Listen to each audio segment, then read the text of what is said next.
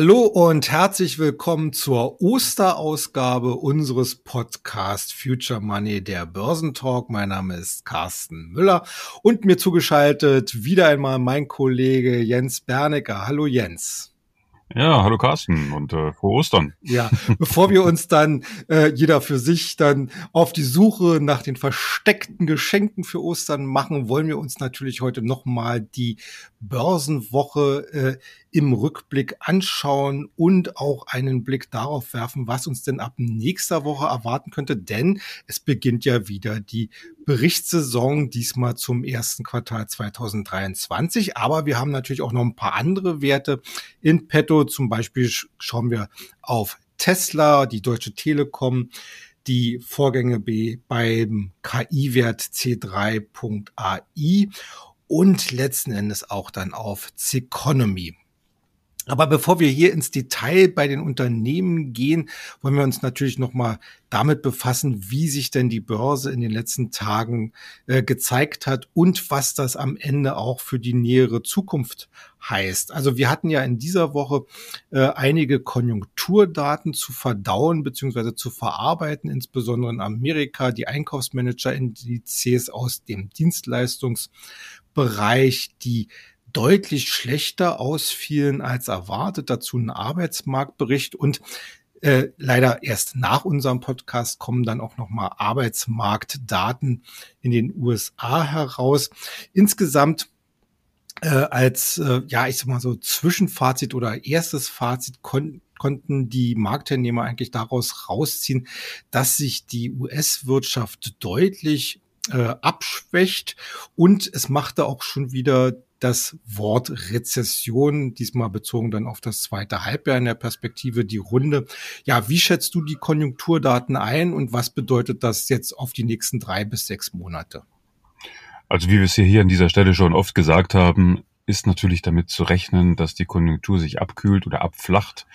Und ob es jetzt tatsächlich ein Soft Landing gibt oder ob es eine Rezession gibt, ist eigentlich aus börsentechnischer Sicht gar nicht mehr so relevant. Relevant ist einfach nur die Frage, äh, wann werden die Fakten tatsächlich geschaffen, also wann liegen die Zahlen auf dem Tisch? Und wann ist es sozusagen offiziell, weil wir beide wissen, die Börse hasst Unsicherheiten, aber sie, las sie liebt Gewissheiten. Und in dem Moment, wo wir tatsächlich jetzt es amtlich haben, dass wir in einer Rezession stecken, beziehungsweise dass wir ein Soft Landing haben, dann ist die Börse schon wieder zwei Schritte weiter und versucht das natürlich äh, wieder so einzuarbeiten, was denn die Folgen davon sind. Und die Folgen sind natürlich in erster Linie, dass die Zentralbank dann wahrscheinlich schon signalisieren wird, ähm, dass die Zinspolitik dementsprechend anzupassen ist, weil die Zentralbank möchte natürlich nicht äh, die amerikanische Wirtschaft in einer Rezession belassen, sondern es ging immer darum, abzubremsen, deutlich abzubremsen, um den Inflationsschub ähm, aufzuhalten. Und ist das dann erreicht, dann versucht man wieder in Richtung Normalität äh, zu steuern. Also je früher desto besser, würde ich an der Stelle sagen. Je schneller wir eine Gewissheit haben, dass wir 23 eine rezessive Tendenz in den Vereinigten Staaten haben, ähm, desto besser. Und wenn es ein Soft Landing ist, ist es auch in Ordnung. Wir wollen einfach nur die Zahlen mal auf den Tisch legen. Und ähm, ich denke, dass wir das in den nächsten ein bis zwei Monaten bekommen werden und wir werden dann sicherlich auch ein, ein amtliches Statement bekommen. Und das ist dann okay. Das ist dann gut, weil, wie ich es eben sagte, die Börse antizipiert dann wieder die Zukunft und die Zukunft sieht dann so aus, dass Druck abgelassen wird von der Zinsschraube und dass man sich dann die Unternehmen anschaut, die durch dieses Tal am besten durchsegeln. Und da gibt es ja mittlerweile auch äh, eine ganze Menge, die gut positioniert sind. Mhm. In diesem Zusammenhang vielleicht noch mal ganz kurz äh, so ein bisschen technisch. Äh, wir haben ja in der äh, zurückliegenden Woche beim DAX äh, fast das äh, fast ein neues Jahreshoch erreicht. Äh, in Amerika sind wir noch nicht ganz so weit. Da äh, schauen ja eigentlich so alle Börsianer so ein bisschen gerade beim S&P 500 auf die Marke von 4.200 Punkten, was äh, bislang ein relativ äh, hartnäckiger Widerstand war. Äh, generell muss man eigentlich feststellen, immer noch deut der deutsche Markt deutlich äh, von der relativen Stärke deutlich besser als Amerika. Äh, was glaubst du, wird sich das in den nächsten Wochen und Monaten weiter so fortsetzen oder können wir vielleicht aus Amerika da hier vielleicht mit einer Überraschung in dem ein oder anderen äh, äh Sinn äh, rechnen?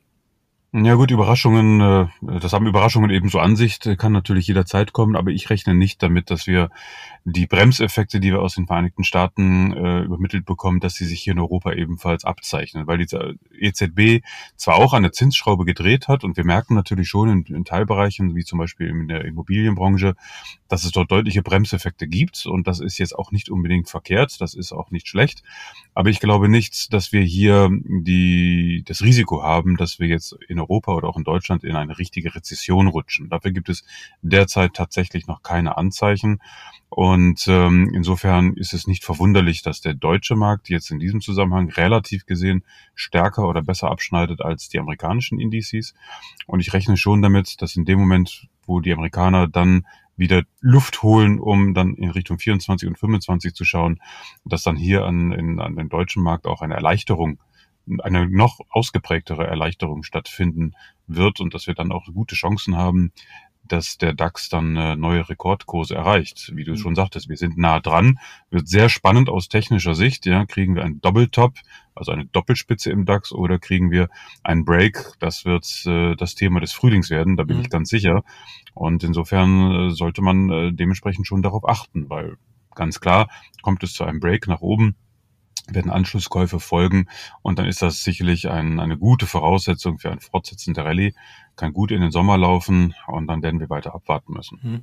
Äh, Aufreger der Woche war ja vor allen Dingen auch die OPEC Plus. Also OPEC Plus, das heißt ja unter Einbeziehung beispielsweise auch von Russland und von Venezuela. Auf jeden Fall die OPEC Plus hat äh, Förderkürzungen beschlossen. Und ja, um das mal vielleicht ein bisschen dramatischer auszudrücken, eigentlich hat man damit gerade den USA so ein bisschen auch den Stuhl für die, vor die Tür gestellt. Nun kam natürlich gleich die Diskussion auf, was bedeutet höhere Ölpreise für die Inflationsentwicklung. Der Ölpreis selbst hat ja nach der Entscheidung äh, deutlich äh, zugelegt. Wenn man sich mal vorstellt, äh, er lag äh, so Mitte März im Bereich von 66, 67 Dollar. Dann jetzt dieser Sprung auf über 80 Dollar je Barrel. Äh, jetzt ist natürlich einerseits sicherlich die Frage, was für einen Einfluss das am Ende auf die Inflationsbekämpfung hat. Da sind sich ja die Anleger nicht ganz so sicher. Und äh, ich sag mal so im positiven Sinne wird argumentiert, dass das womöglich gar nicht mal so einen großen Einfluss haben könnte. Auf der anderen Seite natürlich jetzt für die Anleger die spannende Frage, ob denn Ölwerte jetzt wieder äh, interessant werden. Wir haben ja im Laufe dieser Woche gerade so bei Ölgesellschaften wie Marathon Oil oder beim Zulieferer Halliburton äh, zum Teil massive Kursgewinne gesehen. Äh, auch die, die ganz großen Multis wie, wie Shell oder BP, die natürlich ein bisschen auch eine andere Story wegen ihrer Entwicklung hin zu erneuerbaren Energien fahren, äh, konnten zugewinnen. Wie schätzt du die Lage in dieser Branche ein und sollte man sich Ölwerte ins Depot holen? Also Öl ist sicherlich ein Thema, was natürlich auch in den nächsten Jahren und auch Jahrzehnten äh, ein Gewicht behalten wird, egal ob wir jetzt einen, einen, Trend in Richtung Nachhaltigkeit haben oder nicht. Allerdings ist auch zu berücksichtigen, dass Öl relativ gesehen an, an Bedeutung in einem wirtschaftlichen Verlauf äh, verloren hat. Also wenn heute die Benzinpreise steigen oder der Ölpreis steigt, ist das natürlich schmerzhaft und ärgerlich, aber die Implikationen, die Effekte auf die Volkswirtschaft sind geringer als sagen wir, in den 70er oder 80er Jahren, weil es mittlerweile eben auch viele Alternativen zu Öl gibt und äh, das wird auch weiterhin wachsen. Aber Öl bleibt und äh, wie wir alle wissen, ist das eine, eine, eine Wende oder eine Transformation, die viele, viele Jahre brauchen wird. Insofern werden auch die Gesellschaften, die noch von Öl leben und noch im Moment dort ihre Schwerpunkte haben, weiterhin davon profitieren. Und Ölwerte waren ja jetzt in letzter Zeit schon eine ganz gute Anlage und das wird meines Erachtens auch so bleiben. Vor allem, wenn zeitgleich die Unternehmen belegen, dass sie in diesen Transformationsprozess auch mit investieren. Also die größten Oil-Multis investieren ja tatsächlich immer mehr in alternative Energieformen, ob jetzt Solar, Wind oder andere und versuchen so ein bisschen auch die Neuerfindung äh, schon mal zu skizzieren ich betone ganz bewusst skizzieren, denn es ist ein Prozess, der wirklich wahrscheinlich Jahrzehnte dauern wird. Und wo diese Unternehmen am Ende des Tages tatsächlich stehen und was sie dann machen oder tun, das ist völlig offen zum gegenwärtigen Zeitpunkt. Ich finde schon bemerkenswert, dass, äh, wenn man sich die genauen äh, Investitionen anschaut, also wo investieren die Multis im Moment, dann wird natürlich noch in Öl und, und in Gas investiert, also neue, die letzten Ölfelder, die letzten Quellen wollen noch erschlossen werden, aber man sieht und man erkennt ganz eindeutig, dass die Multis auch in, in neue alternative Geschäftsmodelle investieren und dann wird sich zeigen, wohin die Reise geht. Also derjenige, der jetzt Ölwerte kauft, sollte das berücksichtigen, dass man ein Unternehmen kauft, das einerseits von bestehenden Trends noch profitiert, andererseits im Transformationsprozess steckt, der noch offen ist. Man weiß also nicht, wo, wo es endet. Und dann ist das auch in Ordnung. Von der Bewertung her sind einige Ölunternehmen schon recht ambitioniert äh, bewertet. Also von günstig kann keine Rede mehr sein. Aber ich sage ja auch mal, the trend is your friend. Und wenn es tatsächlich so ist, dass da weiterhin Kapital reinfließt, dann ist das sicherlich nicht unbedingt verkehrt, ein paar Ölwerte im Depot zu haben. Hm. Äh, wir bleiben mal im Commodity-Sektor, obwohl man ja Gold jetzt nicht unbedingt als Commodity sehen äh, muss, sondern das ist ja schon ein sehr spezieller Fakt. Aber äh, wir haben beim Gold eine super interessante Entwicklung in den letzten äh, Monaten sehen können.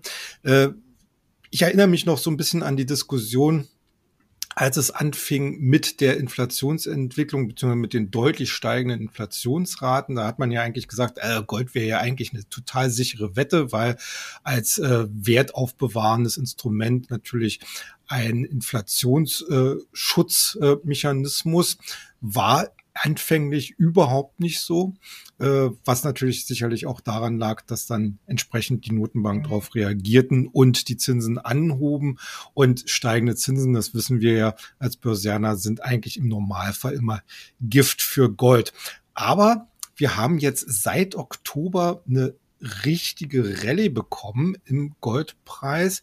Und also das, das summiert sich schon fast auf so rund 25 Prozent und wir sind auch gar nicht mehr so weit von den Spitzen entfernt. Die lagen im äh, März 2022 im Bereich so bei 200, äh, bei, Entschuldigung, bei 2070 Dollar je Feinunze. Ich kann mich noch erinnern an ein Gespräch, ist schon ein paar Jahre her, mit einem Goldfondsmanager, äh, der gesagt hat, wir stehen vor einem neuen Superzyklus. Gut, äh, in the long run hatte er bis dato noch nicht recht gehabt. Aber jetzt, äh, wo wir uns mit dem Goldpreis auf die alte Spitze zubewegen, mal so ganz die generelle Frage, ist das jetzt nur, äh, ich sag mal so, nochmal eine Erholungsphase gewesen, einfach auch aus dem derzeitigen Umfeld heraus? Oder könnte sich hier tatsächlich äh, sowas wie ein neuer Superzyklus anschließen? Und wenn ja, äh, wo positioniert man sich als Anleger dann bei Goldminenaktien? Also ob Gold jetzt vor einem Superzyklus steht oder nicht, äh, fängt ja schon mal mit der Frage an, was ist überhaupt ein Superzyklus? Wie mhm. sollte, wie soll der ausschauen und was sind die Parameter dafür? Deswegen sind das immer so Schlagwörter, die, die nehme ich immer gerne auf, aber die, die sagen mir nichts. Ähm, Gold, darf man nicht vergessen, ist in erster Linie immer ein psychologisches Thema. Gold ist äh, in gewissermaßen auch ein Industriemetall, was in, in der Hightech-Branche verwertet wird, aber ansonsten ist das reine Psychologie. Und Gold wird dann immer äh, beigemischt, wenn die Zeiten unsicher sind oder unkalkulierbar sind und wenn es andere Strömungen gibt. Und wenn diese Strömungen nicht eindeutig sind, dann profitiert Gold sicherlich davon. Und das ist das, was wir auch gesehen haben. Aber es ist halt nie hundertprozentig eindeutig. Und das ist das, was wir jetzt eigentlich schon seit 2011, äh, 2012 sehen. Wir hatten ja damals mal diese famose Rallye von 2001 bis, also zehn Jahre lang bis an die absolute Spitze. Und dann kam das lange Tal von 2011 bis ungefähr 2000. 18, 17, 18 und dann die Erholungsphase und jetzt krabbeln wir da an diesen alten Rekordständen hoch. Und tatsächlich, das technische Bild ist ein bisschen, ein bisschen unklar. Ähm, es könnte ein Triple Top sein, es könnte auch äh, ein Break geben und das steht und fällt eigentlich immer mit den Alternativen. Weil ähm, letztendlich fließt Kapital in Gold, wenn es äh, an Alternativen fehlt, beziehungsweise die Alternativen eine gewisse Unsicherheit mit sich bringen. Und du hast es gerade schon erwähnt, steigende Zinsen sind eigentlich erstmal Gift für Gold, weil der normale Asset Manager dann eben auch die Möglichkeit hat zu sagen, naja, ich muss nicht unbedingt jetzt in, in Gold gehen, ich kann auch jetzt in festverzinsliche Papiere gehen, da habe ich auch eine gewisse Sicherheit und ich habe eine Rendite. Und das habe ich ja bei Gold zum Beispiel nicht. Da habe ich immer nur die Erwartung, dass es einen Käufer nach mir gibt, der eben bereit ist, nochmal in Gold zu investieren und ähm, ein anderes Renditemodell gibt es dort nicht. Und insofern ist dieses ganze Wechselspiel zwischen Wechselkurs, Dollar, Euro, Zinsentwicklung, Gold, äh, Unsicherheitsfaktor, wie zum Beispiel das Bankenthema. Er hat sicherlich jetzt in den letzten Wochen auch dazu beigetragen, dass Gold nochmal gefragt worden ist, weil wenn es ein Bankenthema gibt, wie in den Vereinigten Staaten, ähm, dann äh, kommen natürlich sofort Urängste hoch. Es erinnert sich alles an 2007, 2008, was natürlich hier nicht passt, aber das sei dahingestellt. Und das sind dann natürlich so Faktoren, wo dann eben gewisse Kapitalströme wieder zurück in Gold gehen, einfach als Safe Haven. Ganz mhm. einfach, plump, sicherer Hafen, nicht mehr. Bestenfalls kann ich immer sagen, da parke ich mein Geld jetzt erstmal und gehe da nicht so viele Risiken rein, außer die Volatilität bei Gold. Und die kann schon ganz ordentlich sein, wie wir jetzt in den letzten mhm. zwölf Jahren ja gesehen haben. Also auch in Gold gibt es Volatilität und die kann auch teilweise lang andauern. Ich persönlich bin kein großer Fan von Goldanlagen, weil es eben ein reines psychologisches Momentum ist. Ich vertrete eher die Ansicht, dass Geld oder Kapital dorthin strömen soll, wo es produktiv ist, also Produktivkapital, das heißt in Innovationen, in Unternehmen, in tatsächlich Mechanismen, die dazu beitragen, dass Volkswirtschaften sich entwickeln können und so weiter und so fort. Das ist der Sinn und Zweck des Kapitalmarkts und das ist auch der Sinn und Zweck des Geldes. Gold zu horten, da muss ich immer so ein bisschen denken an wie Herr der Ringe, nicht? Also der Gole da unten in der Höhle mein mit Schatz. seinem Ring und mein Schatz. Das sind so die Bilder, die mir da durch den Kopf gehen, wenn ich so den klassischen Goldkäufer vor Augen mhm. habe. Ähm, aber das ist auch in Ordnung. Das darf es auch geben. Aber für mich sind die Alternativen mhm. spannender und gerade jetzt in dem Börsenumfeld, das wir haben, mit deutlich reduzierten Bewertungen, deutlich reduzierten Kursen in wirklich interessanten Branchen, mit wirklich spannenden Stories, ähm, zum Beispiel das ganze Thema KI, da finde ich Gold einfach ehrlich gesagt nur langweilig und Spaß machen tun andere Dinge mehr. Aber da muss ich jetzt trotzdem noch mal nachfragen. Also ich bin ja totaler Fan von von Asset Allocation, äh, auch auch wenn die Depots vielleicht im mitunter nicht ganz so groß sind. Äh, und für mich gehört äh, Gold eigentlich so als kleine Beimischung oder Stabilisator auch immer in so ein Depot.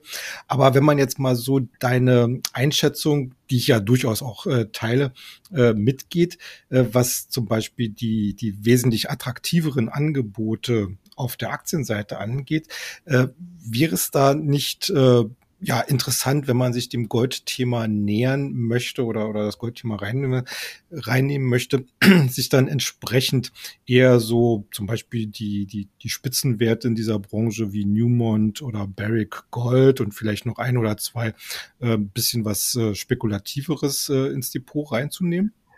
Ja, sicherlich ist das natürlich äh, spannend und man kann sich anschauen, wie die Minen positioniert sind, weil da muss man auch genau hingucken. Äh, Gold zu fördern ist heutzutage kein günstiges Unterfangen und äh, kostet eine Menge Geld und da muss man auch wirklich Perspektiven schaffen und in einem Umfeld, wo eben auch das Kapital teurer geworden ist, sprich steigende Zinsen, sind auch diese Unternehmen gefordert, sorgfältig mit ihren Finanzen zu haushalten. Also wer in Gold investieren möchte, und ich, ich betone an der Stelle, das ist wirklich eine Frage der Gesinnung. Es gibt keine korrekte Antwort, ob es jetzt sinnvoll ist oder zielführend ist, in Gold Minen, in Gold selbst, in physisches Gold oder in Peripheriewerte zu investieren oder nicht. Das ist eine persönliche Präferenz, eine Frage der Gesinnung und äh, die muss jeder erstmal für sich selbst beantworten. Und wahrscheinlich ist es dann eben zielführend, dass man dann sich vielleicht einzelne Minen anschaut, aber vielleicht auch ein ETF oder eine, eine Konstruktion, wo man sowohl Gold-Spot hat als auch Minen drin an Baskets, wo alle Elemente des Goldbereiches äh, vertreten sind. Und dann ist man so ein bisschen in den Gold-Mainstream drin. Das halte ich wahrscheinlich für die sinnvollste Variante, weil auch bei den Minen kann man sich ganz schön die Finger verbrennen. Das haben wir in den letzten Jahren auch gesehen. Also es ist nicht deswegen weniger spekulativ, nur weil man im Goldbereich unterwegs ist. Also Volatilitäten und äh, äh gibt es dort auch. Und insofern, wenn ich dann schon mit Volatilitäten zu kämpfen habe als Anleger oder als Asset Manager, dann nehme ich doch lieber die Volatilität, die ich zumindest einigermaßen berechnen kann. Zum Beispiel, wenn ich in volatile Aktien investiere, die in anderen Sektoren unterwegs sind, dann habe ich ja noch äh, andere Parameter, die wichtig sind, die nicht psychologischer Natur sind. Das fällt mir dann leichter. Aber um deine Frage zu beantworten, also wenn schon in dem Sektor, dann wie gesagt in einem Basket oder ähnliche Konstruktion, das würde ich noch vertreten. Ja. Äh, zum Glück, also wer sich für das Thema ein bisschen erwärmen kann, äh, muss ich jetzt mal auch aus einer Analystenseite sagen, äh, die Goldminengesellschaft, die kriegen ja von mir immer so ein kleines Bienchen, weil die ja sehr äh, transparent mit ihren Kostenstrukturen äh, umgehen. Also wer sich da mal die Mühe macht und äh, vor allen Dingen so die, ich sag mal so die Top 10 oder Top 20 sich mal anschaut und dann auf deren Webseiten geht, die, die bieten ja für jedes Quartal entsprechend umfangreiche Präsentationen an, wo es auch ganz klar äh, auch darum geht, äh, zu zeigen, wo liegen denn die Produktionskosten. Apropos Quartal. Äh, ja, äh, nächste Woche beginnt die Berichtssaison zum ersten Quartal 2023. Den Auftakt machen natürlich wieder die US-Banken.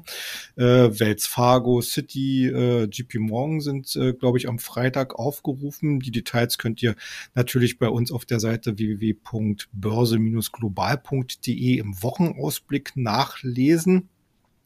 Äh, meine Frage jetzt an dich. Äh, was erwartest du denn so ganz generell von der Berichtssaison, die jetzt auf uns zukommt?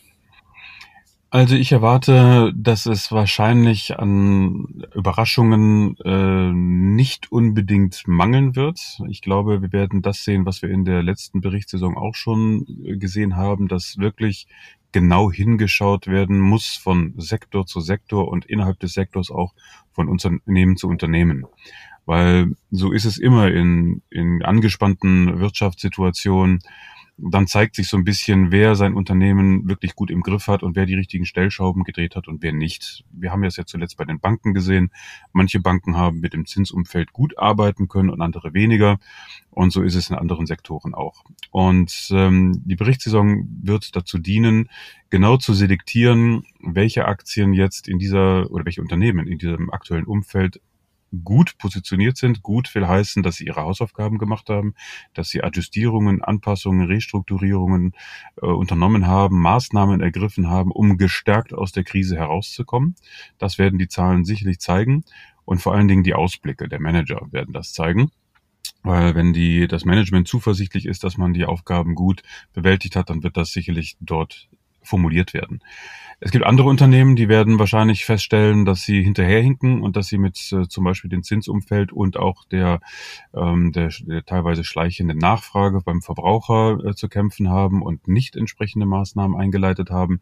Und dann werden das die Aktien sein, die dann von der Börse dementsprechend auch abgestraft werden. Also rechne ich damit, dass es in der Berichtssaison oder während und nach der Berichtssaison deutliche Gewinner geben wird und auch deutliche Verlierer. Und das ist ganz schön, das ist toll für uns, und unseren Job, weil das ist klassisches Stockpicking. Mhm. Wir können uns dann die Berichtssaison anschauen und schauen, wie der Markt darauf reagiert und dann eben neu disponieren und sagen, okay, wer gehört jetzt wirklich ins Depot und wer nicht. Und ähm, insofern rechne ich aber auch damit, dass die Bremsspuren äh, sicherlich das spiegeln, was wir eingangs des heutigen Calls untermauert haben, dass wir in einer wirtschaftlichen Verlangsamung sehen werden. Und ähm, dann kann man dementsprechend die Aktien aufnehmen, die bei der Erholungsphase dann am stärksten profitieren. Also ich bin da sehr gespannt definitiv, weil es sind immer spannende Zeiten. Die Zeiten zwischen den Berichtssaison sind immer eher die langweiligen Zeiten, muss ich sagen. Aber die Berichtssaison ist einfach klasse, weil man dann neue Fakten bekommt und auch sieht, wie der Markt auf Fakten reagiert. Und das ist dann immer schon ein gutes in, in, Indiz dafür, was dann in den Wochen danach zu erwarten ist. Und meine Meinung steht ja an der Stelle. Ähm, teilweise wird das ja auch schon äh, dargestellt, dass wir uns durchaus in einer Position befinden, wo wir mit einer Frühlingsrallye oder auch einer Sommerrallye zu rechnen haben. Aber mh, mm, das ist jetzt erstmal eine, eine frühe Annahme meinerseits. Mhm. Und die Berichtssaison wird das vielleicht nochmal untermauern. Ja, okay.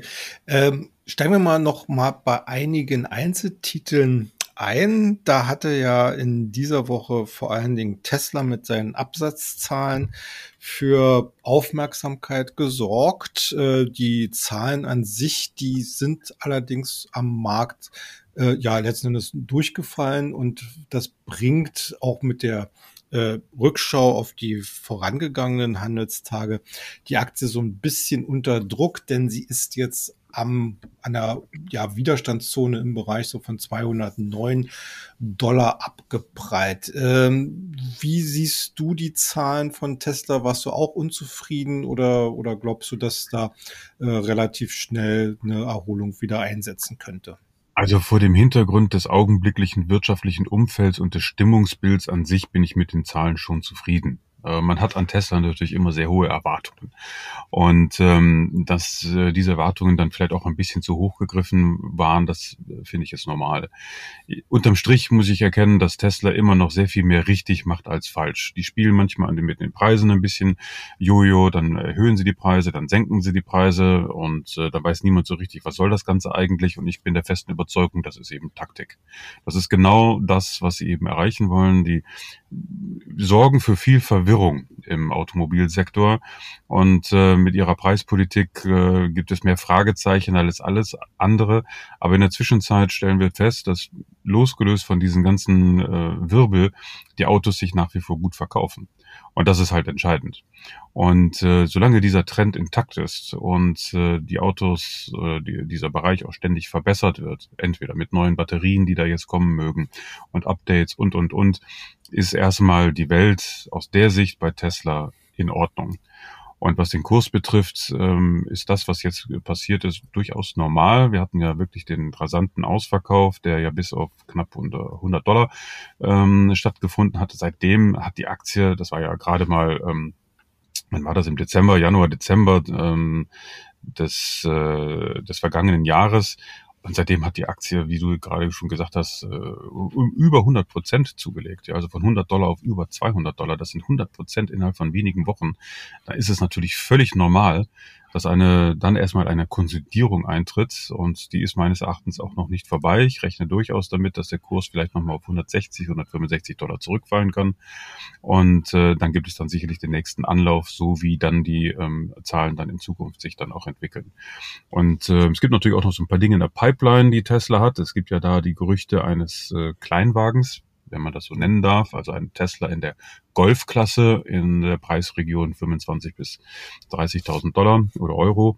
Und ich rechne auch damit, dass in diesem Jahr dort eine, eine Präsentation und Ankündigung kommt. Und das wäre dann schon wieder ein neuer Meilenstein, der sicherlich äh, ganz viel Fantasie in den Kurs bringt, weil das würde die gesamte Produktpalette von Tesla nach unten hin abrunden und auch die, die Nachfrage bedienen, wo sie wirklich am größten ist. Also die bezahlbaren Elektroautos in der Golfklasse oder auch in der Polo-Klasse, das ist wirklich das, was die Welt braucht.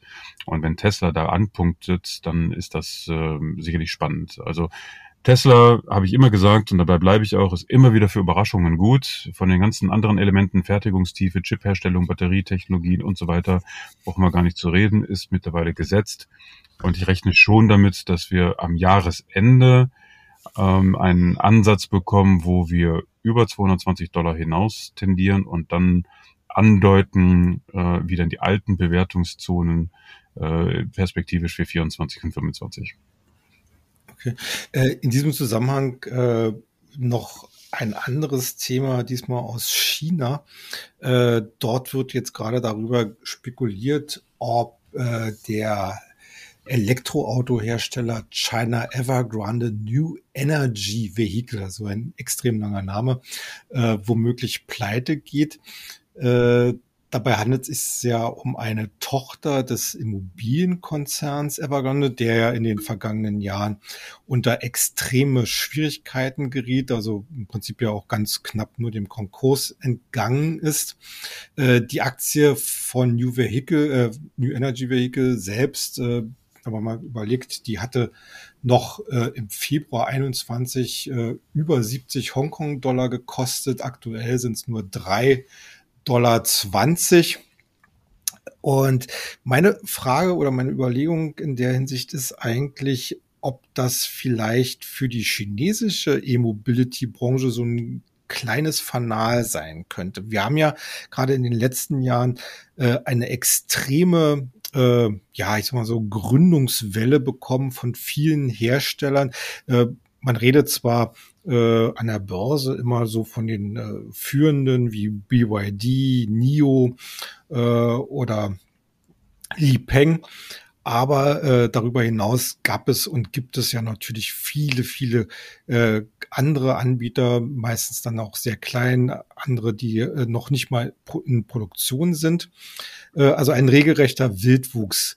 Äh, könnte jetzt zum Beispiel so eine Pleite, die ja doch äh, in gewisser Weise auch schon relative Popularität hat, äh, dazu führen, dass im chinesischen Markt jetzt eine ganz große Bereinigungswelle anfängt und was würde das insgesamt für den E-Mobility-Markt bedeuten können? Also eine Bereinigung in einem Sektor, der ja immer noch in den Kinders, in der Kinderstube steckt, äh, die, wird es auf jeden Fall geben. Ja, das sehen wir ja auch in Amerika. Äh, wir haben ja dort das prominente Beispiel Lucid. Äh, da hat es ja auch ein paar Meldungen gegeben, dass man da mit den Produktionszahlen nicht ganz mithalten kann. Gut, das ist sicherlich auch auf die wirtschaftliche Entwicklung zurückzuführen. Aber ähnliches wird natürlich in China auch passieren. Wir dürfen ja nicht vergessen, in die E-Mobilität einzusteigen und ein E-Auto zu entwickeln und auch äh, vielleicht zu einer Marktreife zu bringen, ist natürlich wesentlich einfacher als ein vergleichbares Produkt aus dem etablierten Verbrennung, Verbrennerbereich. Ähm, da war viel mehr Engineering-Fähigkeit erforderlich. Einen, einen, gescheiten Motor zu bauen, äh, ist äh, sicherlich eine Kunst, die gerade wir Deutschen lange Zeit beherrscht haben, aber die Asiaten nun eben auch. Aber in E-Mobilität ist es einfacher, man kann sich unterschiedlicher Plattformen, Komponenten bedienen und da kommt es wirklich auf das Zusammenspiel an zwischen Software, äh, technischen Komponenten, Batterietechnologie und ähm, wie das Ganze dann beim, in der Verpackung dann noch ausschaut und kommt das beim Verbraucher an. Und das ist in der E-Mobilität halt schon interessant, weil die Kriterien, ein E-Auto zu kaufen, sei es jetzt in China, in Europa oder in, in Amerika, sind anders, als wenn ich ein herkömmliches Auto äh, kaufe. Wenn ich ein herkömmliches Auto früher gekauft habe, dann ging es mir eben um technische Besonderheiten, die das Auto ausgezeichnet haben. Jetzt geht es darum, wie kann ich das Auto integrieren in mein ich sag mal, mediale, meine mediale Landschaft. Wie ist das Auto vernetzt? Wie funktioniert das Auto in Zusammenhang mit meinen anderen äh, Online-Diensten, die ich vielleicht in meinem Leben benutze? Wie funktioniert das mit dem autonomen Fahren in der Navigation? Wie ist das mit äh, der Effizienz und so weiter und so fort? Also ganz andere Fragestellungen, ganz andere Herausforderungen, obwohl am Ende des Tages es natürlich auch darum geht, von A nach B zu kommen. Und die Asiaten sind halt da ein bisschen spielerisch unterwegs. Die haben andere Kriterien und äh, insofern entsteht natürlich auch die Motivation, äh, neue Hersteller zu gründen und in die E-Mobilität zu investieren. Es ist natürlich noch ein Eldorado. Und wer tatsächlich in 20, 30, 40 Jahren die großen Gewinner in der E-Mobilität sein werden, das wissen wir heute noch gar nicht. Und das werden wir auch noch lange Zeit nicht wissen. Das heißt, jeder, der in E-Mobilität investiert, sollte sich breit aufstellen, nicht nur Tesla, sondern eben auch gerne mal eine Ford, eine General Motors und eben auch chinesische Hersteller. Und äh, dann wird man schauen, wo sich da die Gewinner entwickeln und die Verlierer. Dass es aber in solch einer Branche immer wieder zu äh, Korrekturen kommt, dass also das eine Unternehmen es schafft und das andere eben nicht, das ist normal. Da sollte man als Anleger einfach nur dementsprechend ganz klar, klipp und klar konsequent sein und sagen, okay, das scheint irgendwie nicht so richtig zu greifen, Aktie verkaufen und sich umschauen nach einer Alternativen. Und die gibt es genügend und da wird es auch neue geben. Das werden wir dann sehen. Aber ähm, das sollte äh, der, der Spannung keinen Abbruch tun und auch dem Trend, weil ich glaube, wir sind uns alle sicher, die Ära des Verbrenners neigt sich dem Ende, in welcher Geschwindigkeit auch immer. Das wird einfach so sein. Und ob jetzt die E-Mobilität mit Batterietechnik oder vielleicht auch mit Wasserstoff- und äh, Brennstoffzellentechnik, das, das wird die Zukunft zeigen. Aber Fakt ist, da entstehen Megatrends und da sollte man dabei sein. Wir bleiben gleich mal beim Thema Megatrends. Künstliche Intelligenz, ne? Bisher ja auch ein Zukunftstrend, den wir ja auch zum Beispiel in unserem Börsenbrief Future Money äh, schon mehrfach aufgegriffen haben. Äh, in den letzten Wochen und Monaten ein regelrecht, regelrechtes Hype-Thema und im mhm. Fokus dieses Thema auch immer wieder eine Aktie, die wir ebenfalls in unserem äh, äh Portfolio äh, haben, nämlich C3.ai. Äh, die, die Aktie selbst hat ja wirklich äh, bislang auch im Rahmen diese, dieses neuen Hypes äh, fantastische Ergebnisse ge äh, gezeigt. Also nach, also ab Ende letzten Jahres bis dann jetzt auf die Spitze Ende, März, Anfang April 230 Prozent Großgewinn. Das ist schon eine ordentliche Schippe. Ja, aber danach ging es jetzt richtig steil erstmal bergab, denn C3 ist in den Fokus von Shortsellern geraten. Wir sind das ja, äh, beziehungsweise wir haben das ja gerade auch äh, in letzter Zeit gesehen bei anderen entsprechenden äh, Unternehmen, zum Beispiel Block, die ja auch äh, durch Shortseller angegriffen worden sind mit entsprechenden Research-Studien. Äh, und äh, bei C3 wird natürlich wieder das übliche Schema vorgeworfen. Man hätte äh, im besten Fall kreative Buchführung betrieben. Man hätte äh, letzten Endes äh, bestimmte Kosten oder bestimmte Einnahmen verschleiert äh, oder, oder aufgebläht. Was natürlich dazu führte, dass die Aktie jetzt erstmal, äh, ich glaube, so fast so 30 Prozent eingebrochen ist. Jetzt gab es äh, zum Wochenende, also sprich am Donnerstag, weil wir ja das lange Osterwochenende haben, gab es eine Gegenbewegung, nachdem C3 entsprechend reagiert hat. Äh, zwei sozusagen eine zweiteilige Frage. Erstens, äh, wie schätzt du generell C3 jetzt weiter ein? Und die zweite Frage, äh, wenn man sich jetzt mal so vorstellt, dass ja insbesondere die Technologiewerte im ersten Quartal eine deutliche Outperformance gezeigt haben, auch eben mit zum Teil dramatischen Kursentwicklungen, wie ich gerade bei C3 gesagt habe, müssen wir uns darauf einstellen, dass wir hier jetzt wieder eine deutliche Zunahme an, solch, an solchen Short-Attacken erleben und wie, wie können Börsianer überhaupt darauf reagieren? Diese ganze Short-Attacke-Diskussion ist wirklich äh, sehr spannend und ich glaube, da äh, sind alle gut beraten, ähm, vielleicht auch nochmal genauer hinzuschauen, weil es ist natürlich klar, in einem labilen Marktumfeld, welches von Unsicherheit geprägt ist und welches eben mit, mit vielen äh, labilen Marktteilnehmern äh, jetzt im Moment äh, zu tun hat, ist es für einen Leerverkäufer relativ einfach, ein bisschen Unsicherheit zu verbreiten und das dann zu, zu untermauern mit irgendwelchen Behauptungen. Hier aufgeblähte Buchführung ist ja immer der Klassiker. Nicht? Es ist immer die gleiche Argumentation. Aufgeblähte Buchführung und irgendwelche Geschichten, irgendwelche obskuren Ungereimtheiten, so wird es ja dargestellt. Aber hm, ob das dann tatsächlich so ist und ob das dann Hand und Fuß hat und so weiter und so fort, bleibt ja dann abzuwarten, muss belegt werden oder wie auch immer. Aber zunächst einmal hat der Leerverkäufer sein Ziel erreicht. Er hat die, eine, eine Kursbewegung äh, ausgelöst aufgrund eben eines, eines Gerüchts oder einer Behauptung und äh, dementsprechend den, den labilen und wackeligen äh, Markt getroffen und das führt dann zur Volatilität, von der in erster Linie nur er profitiert, kein anderer. Und das ist genau das Ziel. Und bei den Leerverkäufern äh, muss man das einfach immer im Hinterkopf behalten. Natürlich sind wir alle gebrannte Kinder seit Wirecard, dass wir überall in jeder Ecke und Ende Betrug wittern und irgendwo denken, dass jeder Manager nichts anderes zu tun hat, als seine Bilanzen zu äh, fälschen, damit er dann besser aussieht in der Quartalsberichtssaison. Aber das ist zu kurz gedacht. Und insofern äh, sehe ich solche Geschichten äh, schaue ich mir schon ganz gerne an und schaue mir an, was ist die Argumentation und wie hat der Markt reagiert. Und wenn ich erkenne, dass das in erster Linie eine, ein profitorientiertes Thema gewesen ist, dann ist das sicherlich oft eine Chance, wo man dann solche Werte wieder aufschnappen kann. Und im Falle von C3 wäre das auch ein Fall. Wir hatten C3 ja auch in Future Money unter die Lupe genommen, wir haben sie auch empfohlen und wir haben auch gesagt, dass dieses ganze Thema künstliche Intelligenz noch ein wahnsinnig spannendes Thema ist, was unfassbar viele Investitionschancen mit sich bringt und äh, solche Werte wie C3 gehören natürlich natürlich dann auch in den Fokus. Und jetzt im Moment nach dem rasanten Kursgewinnen, die du ja schon beschrieben hattest, wir waren ja da mal bei 10 Dollar, dann sind wir hoch bis auf 35 Dollar, jetzt sind wir wieder bis auf 22 Dollar. Das ist übrigens auch so eine Art technischer Boden, weil die Aktie war schon ein paar Mal bei 22 Dollar aufgeklatscht. Wenn man sich da mal einen Chart aufruft, kann man das gut erkennen. Würde ich persönlich jetzt im Moment von dem, was ich jetzt an den Meldungen gesichtet habe, sagen, Wunderbar. Vielen Dank, äh, Herr Leerverkäufer, dass Sie mir nochmal die Chance gegeben haben, diese Aktie etwas günstiger aufzuschnappen, weil das würde ich an der Stelle auch tun, weil ich eher der Auffassung bin, dass das Geschäftsmodell von C3 langfristig von der Börse äh, höher bewertet wird als irgendwelche Behauptungen aus einer Ecke, die dann sagt, dass da irgendwas getrickst worden ist. Anders wäre es, wie zum Beispiel seinerzeit bei Wirecard, wo es ja mehrere äh, Skeptiker gegeben hat, die allesamt auf äh, breiter Front nach und nach gesagt haben, irgendetwas ist da faul im Staate Dänemark. Und dann gab es dann den gerechtfertigten Zusammenbruch. Also jede Story dieser Art muss, sollte man genauestens unter die Lupe nehmen und separat betrachten. Aber es ist klar, da wo vorher Kurse, Kursgewinne gewesen sind, ist das Risiko halt da, dass diese dann eben auch negativ ausgenutzt werden kann. Und der Anleger kann sich dagegen schützen, indem er zum Beispiel immer mit Trailing Stop Kursen operiert und sagt, naja, nach so und so viel 300, 400 Prozent Kursgewinn lege ich einfach mal einen Stoppkurs rein.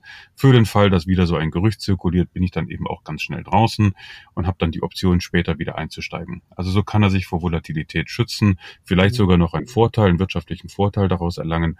Und das ist eben das Spiel an der Börse. Dieses ganze Thema Volatilität ist einfach Teil davon und äh, sich darüber aufzuregen bringt überhaupt nichts, sondern es ist immer klug darüber nachzudenken, wie man das zu seinem eigenen Vorteil nutzen kann.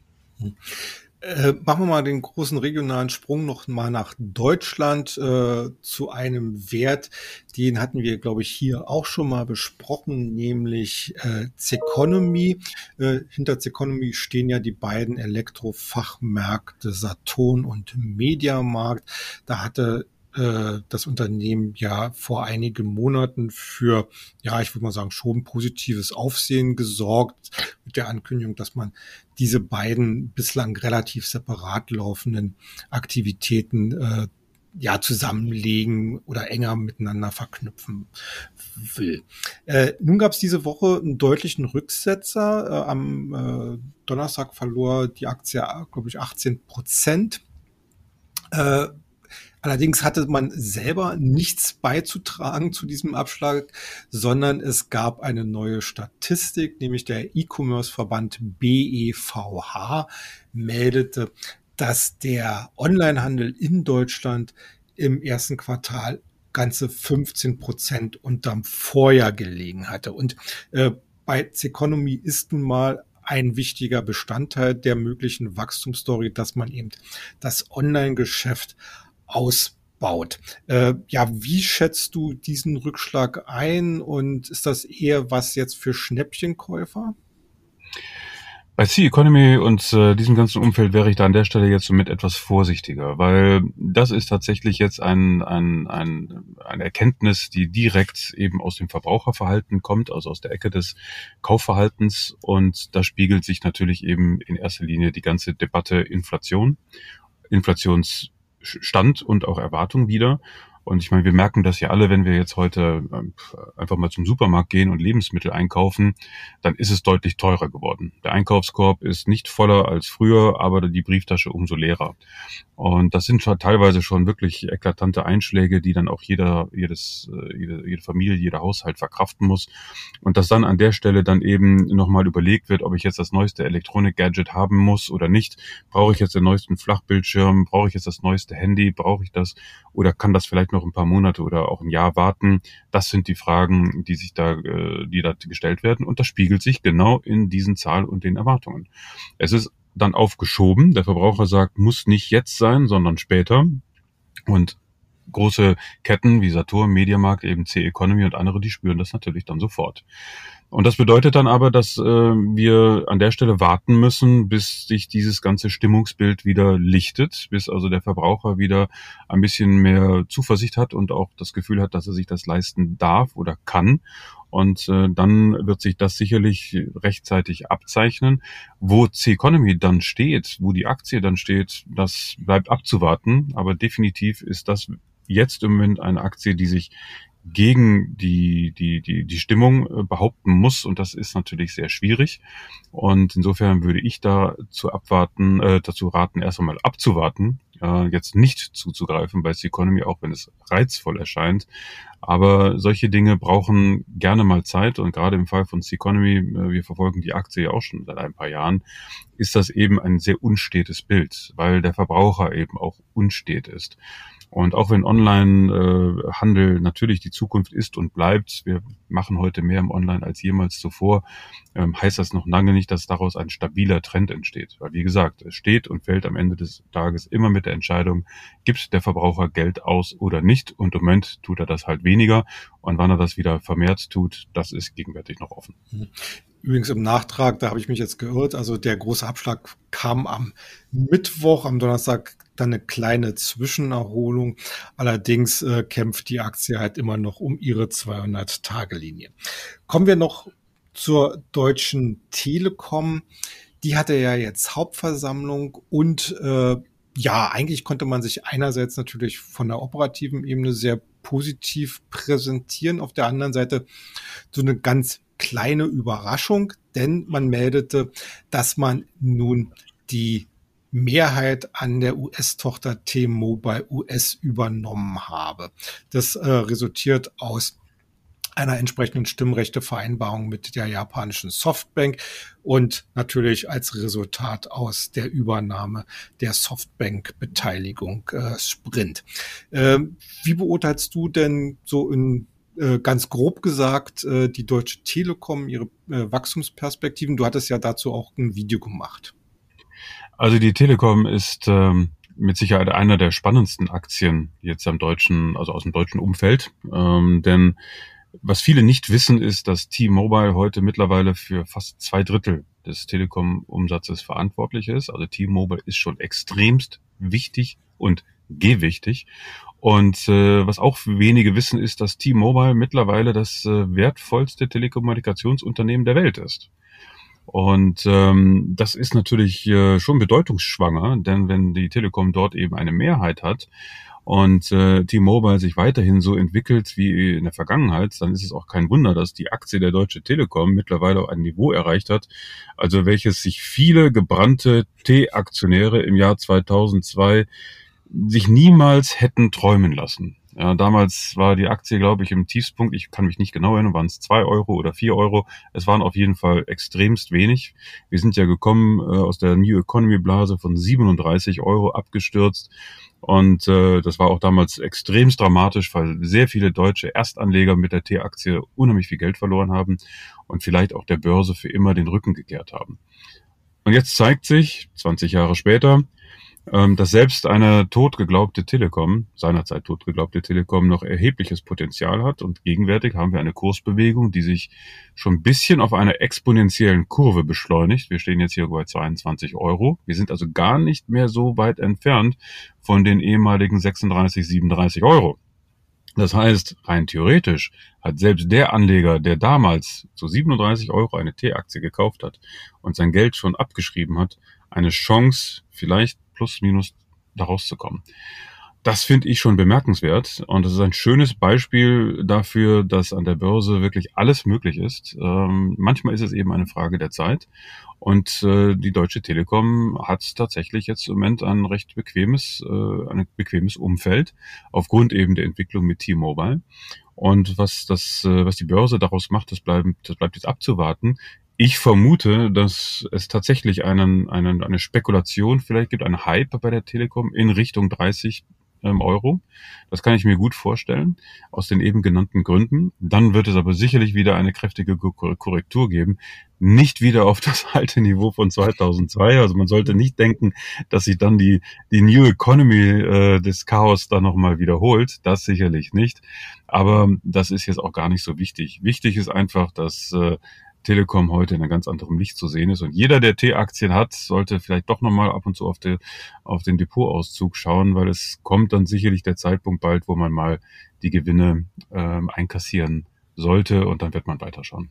Wie gesagt, du hast dazu noch ein bisschen ausführlicheres Video äh, produziert. Das findet ihr natürlich auch wieder auf unserem YouTube-Kanal von Börse Global.